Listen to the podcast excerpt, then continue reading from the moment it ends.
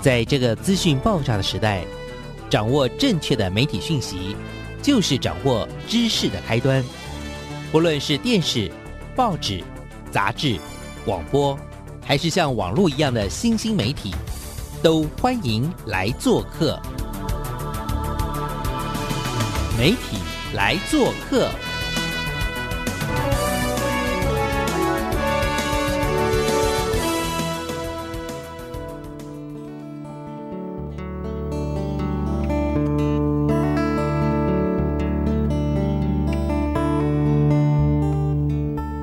媒体大小事，欢迎来做客。我是主持人小黄老师，各位收音机前面的听众朋友，大家早安！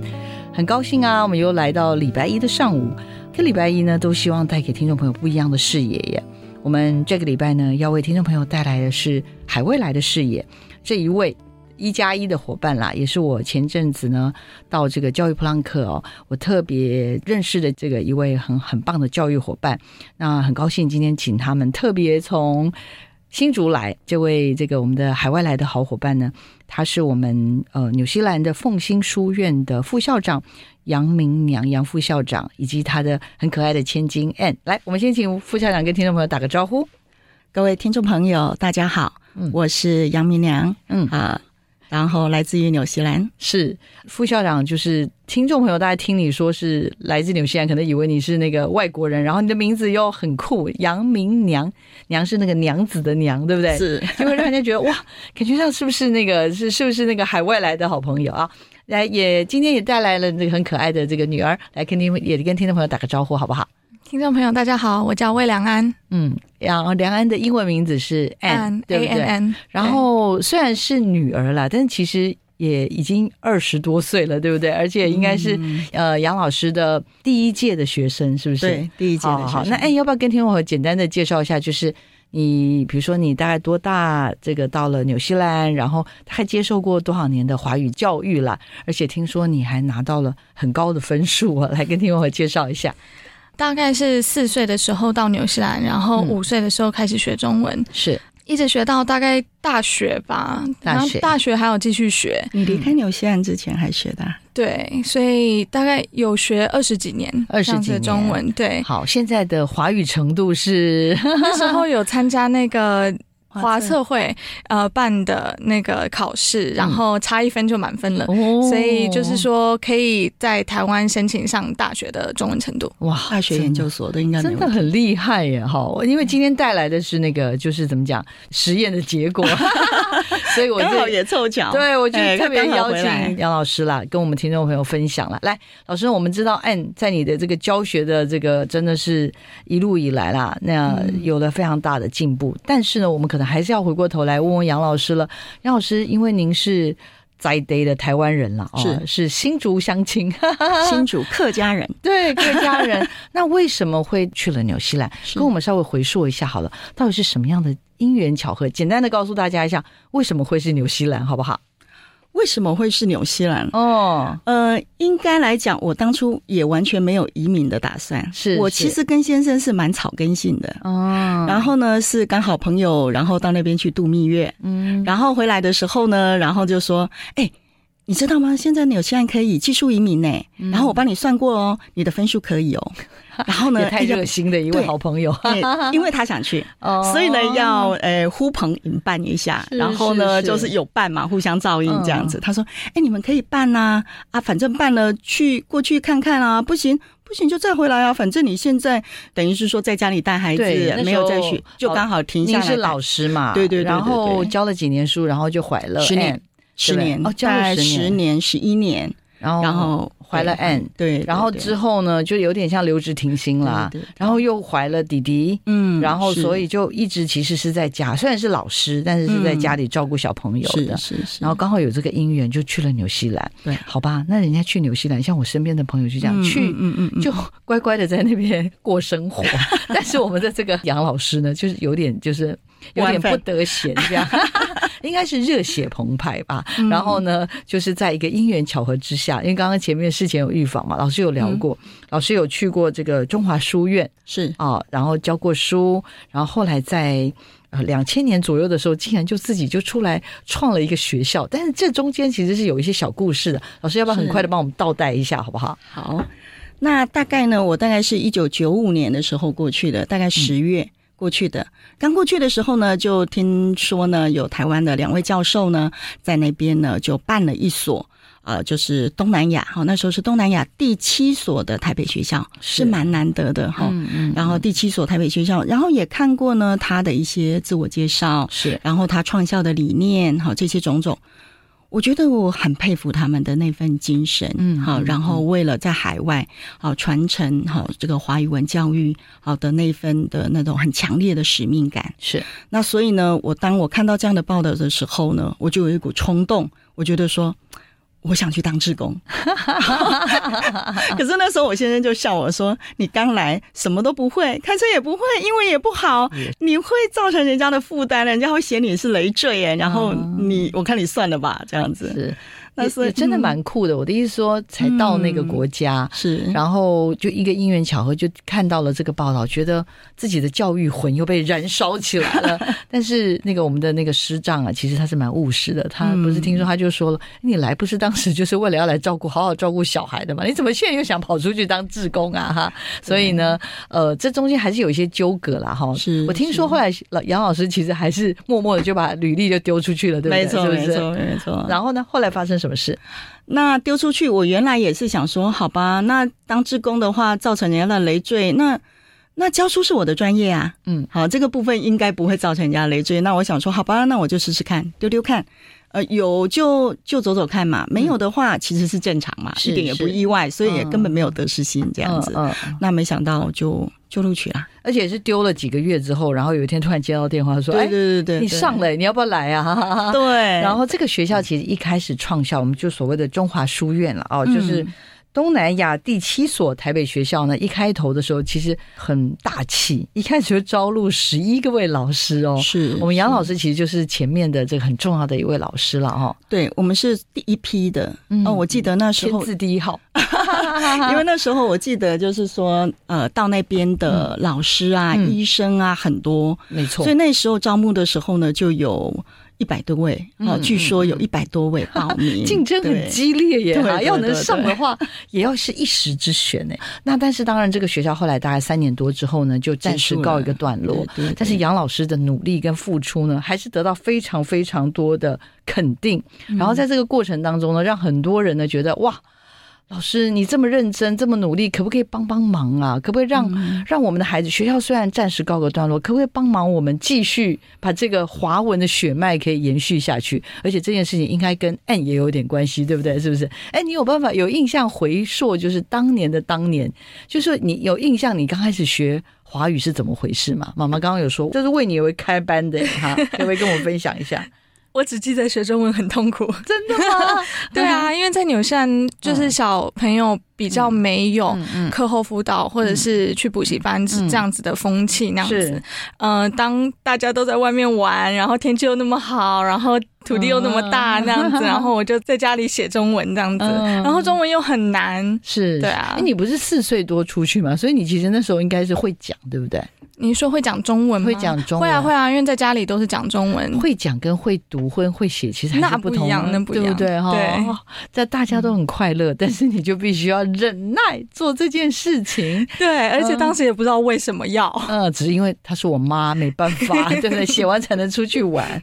OK，好好好，那我们接下来就要问一下杨老师，应该是真的是对华文教学啦。我想说，因为以前是在台湾教书嘛，那比较是那种包班制的，是，然后去了纽西兰，然后。先从中华书院这样子的一个体制内，嗯，然后到后来，呃，学校因为呃算是某些因素呢，必须休息关掉。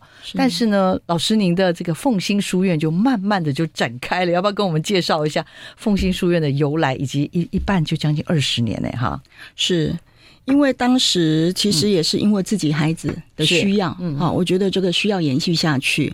那所以呢，一些家长他们也不愿意放弃，嗯，那所以是因为这样的原因，然后呢，就是说呢，组成了这个呃，当时还算是中文班呐，哦，中文班组成了这个中文班这样子。嗯那可是后来当然就是学生就越来越多了，就以前的那几十个孩子也都爸爸妈妈都很担心说啊怎么办？学校关了，可是我们还是想学中文呢，是不是？对对，大家就拉着你的衣角。然后继续，所以这中文班就延续下去了，是是，对不对？那那当时呢，只是一个中文班，然后后来呢，就是觉得就是说，哎，好像慢慢也上轨道了。好，那最重要自己的孩子需要延续，那所以觉得说，哎，我是不是应该要更正统一点的？就是说，等于说整个一个。一个系统化，系统化一点，对。那所以呢，才会想到就说，哦，那课本也需要啊，好，或者一些哦，我们也需要有人，好，就是说，在这个教育培训部分来给我们一些引导啊。那所以呢，那时候呢，我们就跟呃侨委会，嗯，好申请啊，就是立案这样子，是是，对，是。在两千年的时候，OK，好，那然后呢，我们就跟侨委会登记，嗯，好，然后呢，就开始了奉新书院，可能这样一路走来吧，哈。可能在海外，人家想说，我把中文听说读写会了就好嘛。对。可是那时候，我觉得一直以来，家长那时候的跟我提出的一个需求，是也是我自己心中的一个想法。对。好，就是我在那个网站上面哈的一直的那一段话，然后也让自己不断的提醒自己，就是说我不是只是教中文字，嗯，好，或者只是会听跟会说，是。这个原因，呃，刚好我们没有提到这，我突然间想到，就是说我那时候到纽西兰的时候，大概是我忘了，可能大概九六年左右，是。好还是九七，我忘了。就是那时候奥克兰大学有做一个研究，因为纽西兰是移民的国家，很多元，好有很多的种族，那所以呢，澳大那时候做一个研究，就是说，呃，这个移民者的家庭的一个现况这样子。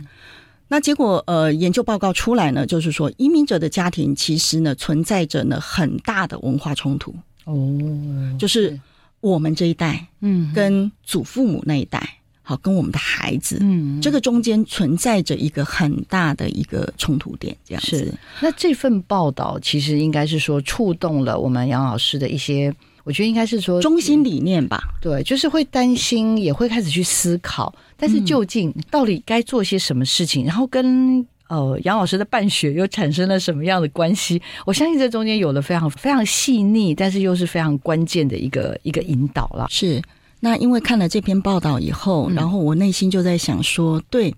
我不只是要让我的孩子学会中文，他回去会听会说。嗯，如果他会听会说，其实以现在的科技，那当时我没有想到。可是现在想起来的话，现在的科技说不定再过一段时间，我们中间只要拿一支拿一个什么仪器转换器，对对，转换器，然后我说了。你可能就转换成英文或西班牙文了，是，对不对？所以语言这种很初步的语言，可能不见得是这个中文教育的精髓。嗯，那更重要的是人与人之间，哈，这个世界我们说地球村，地球村，人与人之间各个种族的连结，互相彼此的了解，应该会比这个语言本身更重要。嗯，因为了解语言也是要切入嘛，是啊，切入这个核心的部分。嗯嗯，所以呢，我那时候就给默默的给自己一个呃期许，就。是说，我希望呃，我的孩子能够对中文的了解更深入一点。也是那时候，就是家长跟我提出的。那后续后来有网站的时候，我把它写上去的一段哈，嗯，他就说，我希望孩子呢，不只学会认字，会看看报章杂志而已。我希望他们能学的更多，更了解中华文化的精髓。除了无忧无虑、活泼快乐的学习之外，更能懂得古圣先贤教育我们为人处事的道理。OK，好，怎么讲？非常关键的核心的精神。是是但是我要接下来要考 N 一下，听听看年轻人的观点。来，N 听妈妈，应该是说在妈妈的这个努力的教学之下啦，其实你也看到了妈妈这将近二十年来的这样子的一个慢慢慢慢的。不管是语文，甚至是文化的普及，那你自己觉得，嗯，这样子的学习上，应该是说，除了认字之外，然后在这种文化的传承上面，这个难度应该很高吧？是不是？尤其在国外的这样的一个世界。嗯，蛮高的，因为就是在我朋友当中，其实中文要学到这样子的话，就是真的蛮不容易，不容易的。对，可是我觉得对我的帮助是很大。就我现在工作而言，或者是就是我自己本身就是喜欢到处跑，到处就是探险不一样的事情，不一样的国家这样子，然后有这样的语言背景。其实对我帮助很大，帮助很大。而且我刚刚讲，除了语文之外，甚至是那种对文化的认同。因为，妈妈刚刚不是有讲嘛？就说三代之间其实蛮容易有冲突的。那你自己觉得呢？你跟妈妈，还有甚至妈妈的 妈妈或爸爸，这中间的这个连接如何呢？我这今天就刚好来可以请教你了。我自己是觉得没什么障碍啦，啊没什么。但是对照你的朋友呢？哦，对，就是跟朋友。嗯，听朋友跟他们父母的相处的话，就是会有一种，嗯，就是代沟啊，或是觉得，嗯，朋友不想要跟父母讲这些讲那些，因为他们又不懂，因为父母不是在纽西兰这样子的环境下长大的，就觉得没有必要讲这么多这样子。可是我自己的话。因为我的语言不是一个障碍啊，所以我就会跟爸妈讲说啊，在纽西兰是这个样子，然后就会解释给他们听，这样子其实也比较能够吸取他们的智慧吧，然后跟他们讨论。对我其实蛮好奇，是甚至是对跟上一代之间的那种文化的认同，因为对像爸爸妈妈，像你的好朋友的爸爸妈妈，有很多应该都是跟你一样，就是可能算是移民移民的这个家庭，但是呢，他们又跟他们母国，比如说蛮多可能。阿公阿妈都还是外公外婆都还是在台湾，所以很可能在这样子的一个连接上面，比如说他们就会觉得哦，每次回台湾就很无聊。我的意思说，就是如果当他们的语文啊，或者在文化的认同上面，相较之下，你有觉得你比别人好像比较没有这方面的问题吗？对啊，对啊，因为每次回来台湾，就是感觉就回到家一样，因为就是不管是搭捷运，或是要去哪里玩或什么的，其实人家也不太知道说我是国外回来的这样子，然后所以就是都可以。自己很悠游自在，对对对，然后可以怎么讲？到哪里其实感觉上自己都是都是能够充分融入的，对，所以才会有那种认同感，才会觉得自己是台湾人这样子。哦，好吧，杨老师，我不得不承认你的教育蛮成功。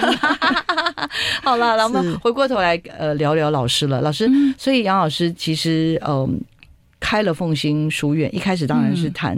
华语谈文化，但是听说后来数学班也开了，美术班也开了，而且最激烈的是在哪一年呢？二零零八年是吗？还是几年？是开始了叫做什么数位学习中心是吗？还是数位学学习学院？这东西对我来说又是一个非常怎么讲？我心想说哇，在纽西兰，然后为什么要做这件事情？越做越激烈，可不可以跟听众朋友分享一下好不好？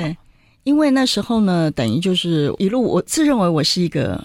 认真努力的老师，好，那可能就跟我跟我自己的从小的成长背景很有关系，嗯嗯，然后要就做到最好，嗯，好，那我自认为我是努力的、用心的，可是呢，当有一次就是，呃，那是我一个这辈子在教学的路上，我觉得很锥心的痛。嗯，那等于说有一次家长呢就晚一点来接孩子，然后刚好这个孩子我想说哦好，那我就陪他念念书吧。说哎来念那个课文，老师听听好吗？嗯，然后他也乖乖的，然后他就念给你听了。嗯，然后呢我发现他一只手指是把中文字盖住的。嗯哼哼，然后他就这样子念了。嗯，我突然间警觉到不对，你把中文字盖住了，你看什么？嗯，然后我马上连接说。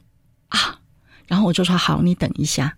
然后呢，我就把他的注音符号盖住，然后他就非常吞吞吐吐了，念不出来。对，然后呢，就吞吞吐吐的很多字他就不认得了。嗯，那那时候我才警觉，就是说，哇，糟糕！这么久以来，他并不是完全去认那个中文字，嗯，他是大部分是看那个注音符号的，用注音符号去拼出那个字怎么念。对。所以那时候我的一个冲击就是说，我觉得说这样的孩子，他基本上他离开了学校，他就是文盲哦，等同于跟没有学没有差距很远。当然常用字他可能记得，他会说，听跟说完全没有障碍。但是问题是，他对于中文字。那个 character 那个字读的部分，他就会他是没有办法对那个没有办法进入的。而且我们刚刚其实事前预防不是有聊到嘛？哎，那时候有聊到，他说，因为相对于台湾，我们如果生长在台湾，我们其实随时就是我们走出去有招牌，有各种的情境都是中文，基本上是不太可能就是只会注音符号，然后不会文字。可是，在纽西兰这个是很正常，是吗？对啊，因为到处都是英文啊，根本没有中文，嗯，所以需要用到中文字，唯有在中文学校才需要。OK OK，那像这个孩子的状况，哎，如果就你来看，对啊，就一个礼拜。嗯，两次两个小时，一个礼拜四个小时而已。嗯嗯嗯。对，所以其实只要学会注音符号，课本上都有注音符号念得出来，其实这样就可以就可以过关了。对。但是如果在就像刚刚校长担心的，如果把它放在一个华语文的一个任何一个是城市，其实它就是一个文盲，是是让老师让校长好不能接受的地方。对我不能接受的地方。嗯。所以那时候我我那时候面临一个抉择。嗯好，那时候我心里就想说，我到底还要不要继续办下去？嗯，我到底还要不要继续当老师？对我还要不要再走下去？因为结果是这样。当然，外面的嘲笑，外面的状况都一样。嗯，可是问题是，我觉得我自己过不去。嗯，所以那时候我就在想说，好，那我一个就是我结束了，那再来就是我转变，我蜕变。嗯，我到底可以用怎样的方式？然后扭转嘛，嗯，那是是我在思索的问题，是是。那刚好那个时候呢，就是侨委会推动所谓的数位教学。嗯哼，好，刚好有这样的一个契机，然后呢，在二零零八年的前后，对不对？大概那个时间，对，零七年，零七年，对。所以呢，零七年的时候呢，我们那时候，因为我自己本身对电脑哈，我们这个年代了哈电脑对我们来讲是不熟悉的，是，所以那时候我是一指神功，还需要一只手在那按电脑，对对对对，还是这样的一个状况。所以那时候我并没有信心回来，是。可是我觉得就是说，这决定奉新书院要不要走下去，OK。所以那时候我就请我们的老师回来，然后我就说：“你先回去，然后呢，麻烦你，呃，数位好这个部分，你的任务就是回去学了以后回来把我教会。嗯，然后第二年我回去。嗯，好，那如果这个坎我们过得去的话，是，那我们就继续能够把它蜕变转变过来。嗯嗯，那如果我觉得他还是不行的话，我可能就偏向就是说。”慢慢慢慢就把这个教学要要稍微告个段落下来，这样子，好吧？太认真的一个老师了。但是，但是显然这一教，对于不管是凤新书院或者对杨副校长来说，是就是。我觉得啦，它其实是一个危机，但是也是一个转机。某种程度，我们还是要谢谢那个孩子，因为讲话的这一瞬间，我们奉献书院已经将近要二十年了，是，然后也培养了更多更多的孩子，也真的是在数位学习上面有了很重要的转换。而且我真的非常非常好奇，因为我第一次呢。在上刚刚讲前段时间在普朗克呢认识杨副校长的时候，也就是杨老师的时候，他不断的去强调说，我们都是在做远距教学。我的头上就非常多的黑人问号，说啊，这种侨校不是通常都是周末或什么，我们送小孩去上学吗？他竟然可以数位学习，这很难呢啊！然后就当时心中头上很多问号，心里是更多问号，所以不啰嗦，今天特别邀请杨老师来跟我们听众分享一下，到底到底在二零零七年的时候。回了台湾做了这个所谓的数位教学的这个学习之后，为什么整个最后的转换，最后会转换成这种所谓的整个是远距教学的概念？这真的太有趣了，可以跟我们听众分享一下，好不好？好的。呃，它不是太有趣了，它也太难了。对我来说，真的哈，对，对我觉得，对我当初来说，也真的是太难了。嗯，因为其实，在那个时候，现在来讲，可能大家要走这一块，可能就不是那么困难。对，可是，在当时，在软硬体部分。都还不到位的情形底下，其实它真的是很难。将近十二年前，十多年前，对对对对对，那其实是很难的过程。其实回想起来，我自己也想一想哈，我大概是傻。真的，我刚刚就是马上脑筋闪过叫“拱”怎么“拱大”呃，“拱大”“拱大”傻傻的，所以不知道要怕的意思。对，是因为傻，我不懂。嗯，我不懂，因为呢，呃，家长有需求。嗯，然后因为我们就是走数位了嘛，刚刚进入数位，那那这个家长呢，是离我们学校呢有。开车开七八小时的路，对，开车七八个钟头的路程。哎，来帮我教小孩，把他华文带起来。是问题是要他开七八小时来上两小时，然后再回去，这真也太强人所难了吧？对不对？是。所以，我们这个傻傻的又有爱心的这个杨校长呢，就真的就把它开起来了，对不对？是。所以我们刚开始的时候呢，有用过各种方式，用 Skype 啊、TeamViewer 啊，然后呢 Open Meeting 啊，或者什么，其实。实你想得到的软体都用过，我们都用了。是哦。然后呢，就是那个什么硬体的部分也是啊，电脑线，因为我们当初不是为了一般所专业教师去设计的嘛，对，所以你走过的时候呢，要特别小心一下，不然的话呢，有很多的线呐，然后你可能会绊倒，然后突然老师就中断教学，因为线突然断了。对，好，所以就是在这样的困难的底下，因为家长有这样的需求，那更重要呢，就是朋友的孩子嘛，嗯，那妈妈也是老师，嗯，那所以更希望他们的下一代在海外中文这一块是不要断了，嗯，那所以在他们的呃殷殷的期盼下，对，然后终于把这个数位的课程开起来了。好，其实这个其实有点难度，为什么，听众朋友？因为我相信你们跟我一样，就是头上很多颗黑人问号。我现在要请我们可爱的 Anne，好不好？Anne 呢，你就从一个所谓的旁观者的角度好了，好吧，来描述一下，就是说，因为这个数位的学习啊，在这个过程当中，其实有了一些进化。一般大概就是什么十到十二个人，也不多收，对不对？然后就是进行这个数位的学习。你可不可以告诉我们，就是如果你从侧面来，就是还原一下，就是你们平常进行这个课程，大概我们可以看到的教室的样貌跟风景是如何，好不好？所以它的 set up 的话，就是你可以想象像一个嗯大学的那个讲堂吧，讲堂对，然后就是老师站在前面，然后学生就在老师的，就是面对着老师，老师的后面有那个投影机，对，投影机的荧幕，OK，然后那个老师的。旁边两个电脑荧幕，然后两个电脑荧幕上面播放的就是小游戏，就那种数位化的小游戏，然后还有跟远距离学生就是连线的视频。视频，对对对。你说两个荧幕的意思就是说，一个是主荧幕，一个是延伸荧幕。哦，一个主荧幕的话，就是现在正在教什么？对，是这样吗？那延伸的荧幕的话，是那些学生是现在，比如说这堂课有十到十二个，嗯，那举例来说。就刚刚讲的，其实还是有几个孩子是，比如说奥克兰附近的，就就是到教室来上课嘛，对对对对，对不对？是。但是呢，有一些，比如说在澳洲的啦，或者像那个八小时那个那个城市叫什么？呃 p a m p s o n o s 啊，完了，你念都念不出来。反正就是哦，有一个 P 开头的那个城市的孩子呢，他在八小时车程的地方呢，然后这时候老师就要开始上学，然后你这个小荧幕就可以看到。教室这些就不用投影了，对不对？远距离的这个孩子就会被投影在荧幕，是这样的概念吗？对啊，对啊，因为要老师要知道说那个学生现在在做什么哦，眼神有没有？眼神有没有在看电脑荧幕，还是在那边乱跑乱跑这样子？哦，是是是，好。然后我们现在已经大概了解这个教育的风景，教室的风景大概是长成这样。好，但是老师有说预防那个，我们杨老师就说：“我告诉你。”这真的是一门绝活，不是随便的人都可以做的这种远距教学。哎，我刚刚听听发现真的很厉害。来，我们来请杨老师分享一下，是为什么这是一门非常 高难度的一门教学的内容？老师，请分享。哦，是这个部分哈。其实我们身为老师，我们就知道我们要准备课程、嗯，教案、教材，好，这些其实就就花我们很多的时间。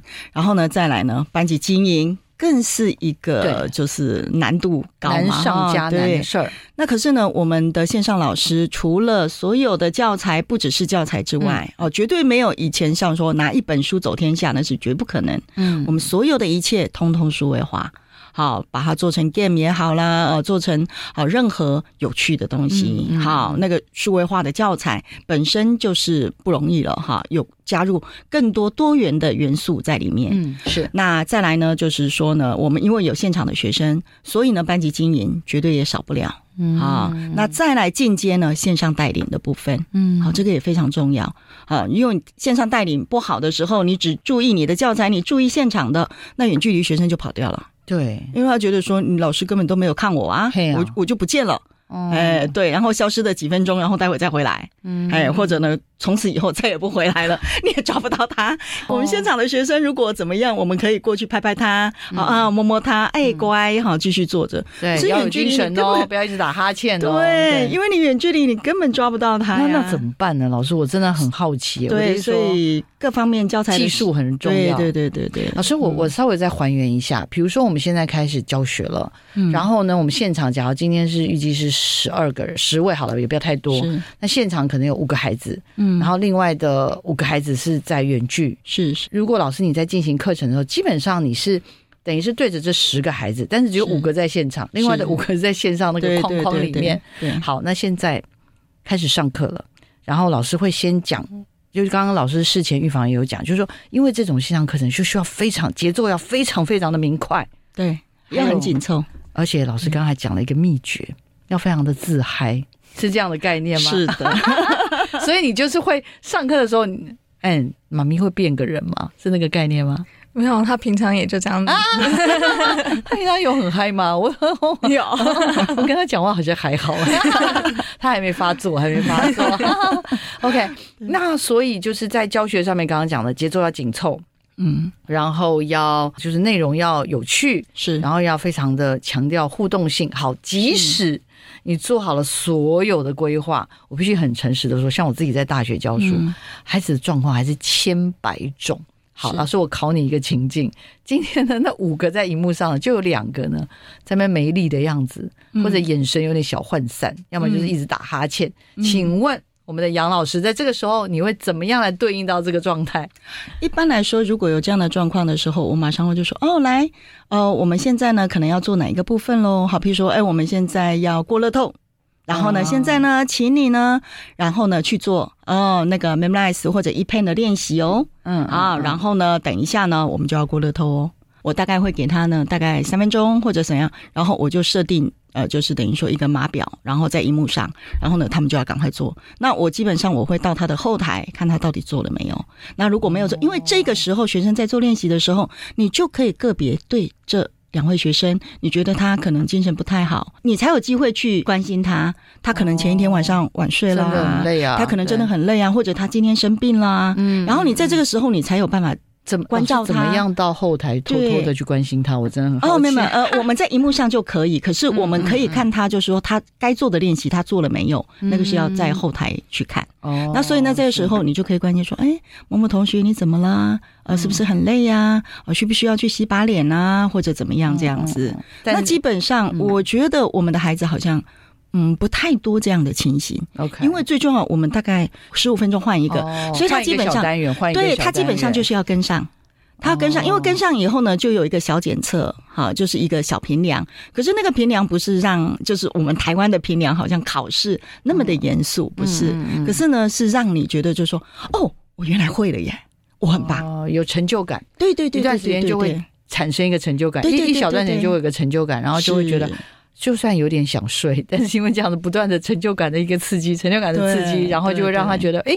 哇，我真的很棒哎，是不是这样子？是是是，哎，好吧，原来是这样子，所以数位的学习其实也是可以的哦。今天把这个很重要的观念，我们来提供给听众朋友们，不管你是妈妈，不管你是老师，我们也要到思考哦。其实我们的孩子并不想要花很多很多时间，不断的去做一个反复的练习，有时候反而是用一些这样的方式达成所谓的学习的目的了哈。那当时真的，我就是听你们几位师长们讲话，尤其是海外的伙伴，我是真的觉得很感动。因为每一年要这样回台湾，然后不辞劳苦的飞这么长的长远的这个航程了，回到台湾，只是希望能够跟台湾的教育界有更多的连接。在这么遥远的这样子的纽西兰，在资源这么有限的情况之下，愿意不断不断的为语文。对文化的传承去做一些连接，我想接下来请这个杨老师跟我们分享一下好不好？为什么老师会在过去就是大概是结缘了多少年？然后为什么愿意每年都回来？好不好？呃，我大概呢在二零一六年的铺八开始哦，铺八对铺八开始，今年铺十一对，所以我回来 连续回来四年了，嗯，对，好棒。那其实呢，在那个时候我回来第一次以后，然后其实。很多人都会问我说：“你学到了什么？”嗯，好，啊，你这一次呃，你挖到了什么宝？嗯，那其实我我都会愣一下，哎，因为我觉得，哎，我挖到了什么宝？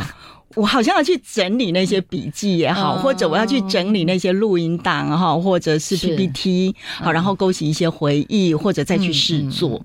我我觉得那个是比较后面的东西。呃，让我觉得最感动，然后也最就是说一直持续着让我回来的的一个原因是人，是人。对，嗯。扑人还是扑扑 精神，老扑友，老扑友。好，对。那其实，在扑吧的时候，我我真的我觉得很感动，因为在要回来之前，其实，呃，在海外经营真的是，尤其像，嗯，因为我们是侨委会在纽西兰的数位中心，那其实，呃，我们听到就是数位中心，其实也就是当地在侨校里面，你在各方面，呃，应该都有具备一点的能量，嗯，好，然后呢，呃，侨委会认为就是说，哎，我们可以稍微做一点贡献，是好，然后呢，才有可能成立这个数位中心。在这个过程，你就会发现，就是说，有时候你走的有点孤单，嗯，啊，人家会觉得，对你为什么这样？你干嘛那么你干嘛那么累？你干嘛那么拼？就怎样就好了嘛，对不对？有时候就是自己过不去，你就觉得就是说我我其实还可以更好，孩子还可以更好，为什么就这样子呢？嗯，那所以在这个过程，有时候就是自己搬石头，自己绊自己这样子。好了，这种讲法有点伤，但是其实应该就是自我要求太严格。哎，你是这样看你妈咪吗？嗯，对，他就是这样子。传统教法你就这样继续教下去，其实也没有什么事，也没人会怪他。对啊，因为海外大家就是这样学的，嗯，而且已经很厉害了，不是吗？基本上应该已经是棒到不行了的，但是他好像就还不以为满足，是这样吗？嗯，那你们也不稍微拉一下吗？有啊，我们有啊，但是拉不住。对啊，那你看妈咪这样每年一起回来扑，你的感觉是什么？他自己开心就好了，开心。那他的开心来自于，就是他觉得他把自己该做的事情做好，做到最好，那这样就好了。虽然每年回来真的要花时间，而且很辛苦，但是就好像不只是看看他老朋友，也在这个普朗克的过程当中，感受应该也感受到台湾教育不一样的地方吧？是我其实我觉得就是说，我们有句话说哈，台湾最美的风景呢就是人。我在普朗克里面，我看到太多太多这种美的风景。嗯，好，就是我一直觉得教育哦，它不是说我教你什么你就学什么，那是一种知识上的传递。是好，那这些知识上的传递是其实是很容易被取代。可是我一直认为教育它不是这样而已。嗯，教育它是心感动。好，我的心感动，另外一个心的一个一种温度的传递，对对对对，是那种东西。所以呢，扑巴的时候，我回来的时候，那时候也是因为就是，等于是说在海外办学，然后还有这样一路走，就说远距教学啊这样子，然后也到了到最后整合的这个阶段。嗯然后呢，因为海外老师缺，然后呢，国内老师出不去。那这样的东西，我们怎么样做一个媒合？嗯，让海外的侨校能够发展的更好，好，然后呢更有能量，嗯，好，不然的话，海外的困难就在那里，可是得不到解决。是，国内也有国内的困难，好，然后这些老师，好，受过专业训练的老师，怎么样让他有一个舞台？嗯，那这个舞台他又受限于各国的签证。嗯，好，然后还有他的年龄，大部分是女老师，大概两三年、一两年，爸爸妈妈说好了好了，回来嫁人了，嗯，对不对？那他的事业、他的工作是不是就要中断了呢？是。可是那时候他已经累积一些能量了，那是非常可惜的事情。嗯，所以呢，呃，在这个最后这几年整，就是说去年开始就一直在酝酿，就是说我可不可能把这几年的一些经验。然后呢，把它累积起来，汇集起来。然后呢，因为我们目前呃，奉新的老师也在台湾有三位老师，就是这样连线上。这好特别哦！是，我也跟听众朋友大概说明一下，好不好？这三位老师的来源，以及他们为什么 现在真的奉新好酷哦！这 不仅在纽西兰有老师，还有。三位台湾在地的老师，但是是基本上是在为我们这个全球华人在服务的，跟我们介绍一下这个因缘。是，那刚开始的时候，其实说实在的，远距的老师的师资培训是非常不容易的。好，我们刚才讲到，就是说，其实它是非常不容易的。一般来讲的话，华语文的师资大概都是 part time 的性质。对你 part time，我为什么要花那么多的时间，然后来学这样的东西？是，所以一般的老师，但我们这个年纪比较有使命感的老师，他差不多要退休。啦，嗯，所以之前呃，我们那时候在海外哈，因为数位中心，我们有开一些数位课程嘛，然后让老师来学习，带着手把手的教他们。可是有些老师他就是很好，杨老师，我真的觉得很好，我也很想学耶。可是，哎呀，我这个年纪就算了吧。嗯嗯，对，所以这一层的老师他走不过这一道坎，所谓电脑的这道坎是年轻的老师呢，他有这方面的那个，可是他经验不足。嗯。是，然后他像就像 N 一样，他可能小小的就过去了。可是问题是有多少的孩子在海外，他能够把中文学好，到他可以教中文呢？嗯嗯，哎，所以呢，这个就是海外欠缺的真的好，感觉上就是说。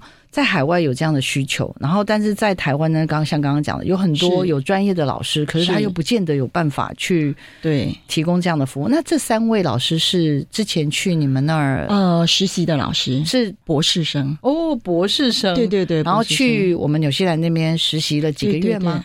啊，半年，半年，对，然后实习完之后就。得了我们杨老师的真传之后，就回台湾。其中有一位呢，今年应该可以拿到博士学位哦。那其他两位的话呢，还在努力当中。那他们等于是回台湾之后，继续担任这个远距的老师。是是是。但是他们不用每天都在做这件事，等一个礼拜要播几个小时做这件事情。他担任课程的时候，他上线就可以了。通常大概是什么时候？我们帮听众朋友稍微再破解一下好了。这个难处是什么？台湾时间大概是十二点，中午十二点到两点。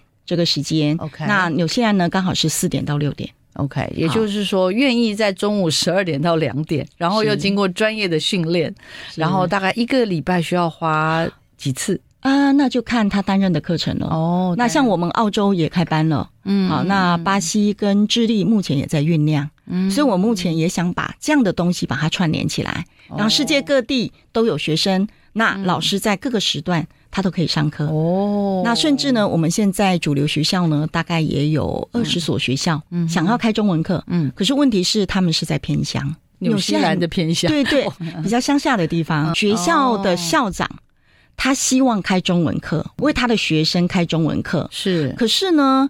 一般中文老师，我们连第一大城奥克兰都缺了哦，怎么可能在？是，对对，就怎么可能拉过去那边呢？是是，所以大概在四年前，他就跟凤新呃，就是希望出了需求，需求希望能够合作。OK，然后呢，我们凤新的远距离教学能够为他们做这个部分，因为这个东西刚刚讲的不只是语言的传承。还有文化的传承，然后这件事情真的太太太重要了。因为像包括我自己也是，我常在大学里面就跟学生说，除了中文，除了英文之外，不管怎样。不管你任何一种语言，就是那种没什么人讲的都没关系，你就想办法再去多学一个语言。嗯，因为多学一个语言就是多开一扇窗。是的，然后你对于你真的整个生命的你，你这刚刚讲的眼界啦、视野都会有所不同。是，所以难怪有这么多人也有对中文的学习、台湾的文化的学习都有所期待。最后，最后我们要留一点点许愿的时间，好不好？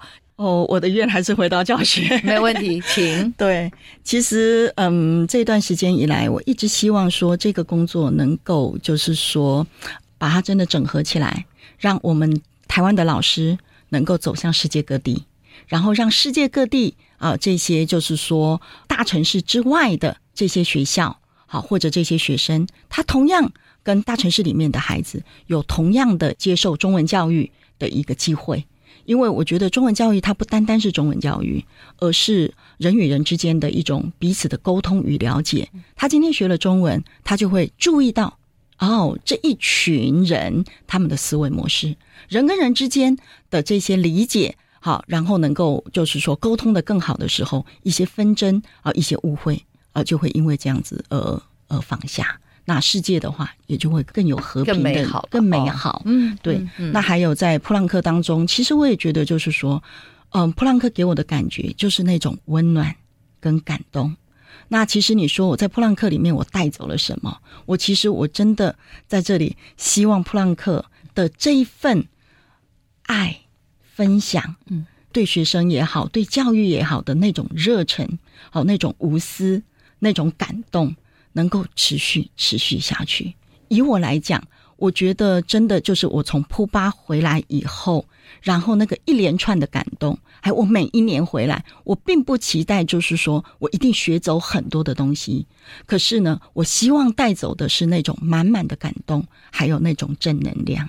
而且我相信的是，有心就有法。嗯，这个老师他有正能量，有足够的热忱，足够的爱，那绝对他就会有。破解的能力，OK，对，太好了，深深的期许，我觉得这是一种一份正向的东西。是，从旁边观看妈妈，还有观看你自己的学习，能不能在华语文的教学或者是华语文的教育上面，有没有一些什么样小小的期待？嗯，我觉得对我自己来说的话，就是因为我的中文还有英文双语能力，我觉得他就是带我走到很多就是我自己都意想不到的地方，所以在这方面我自己觉得已经很满足、很感恩。那妈妈就是比较多远大的理想这样子，然后我只是希望说你的身体可以照顾好，对，就是要圆满呃教育的梦，但是身体也要。健健康康的，对不对？是不是？你放心，我觉得在做教育的人很特别，因为刚刚不是在开玩笑说，我跟妈妈，我自己是觉得，当你有很好的能量的时候，上天也会看顾我们这些做教育的人。好，所以别担心，我们一起努力，好不好？再次感谢两位今天远道而来，然后也真的好高兴，让我们有机会哦。我们虽然坐在台湾，坐在录音间，可是我们有机会把我们的视野。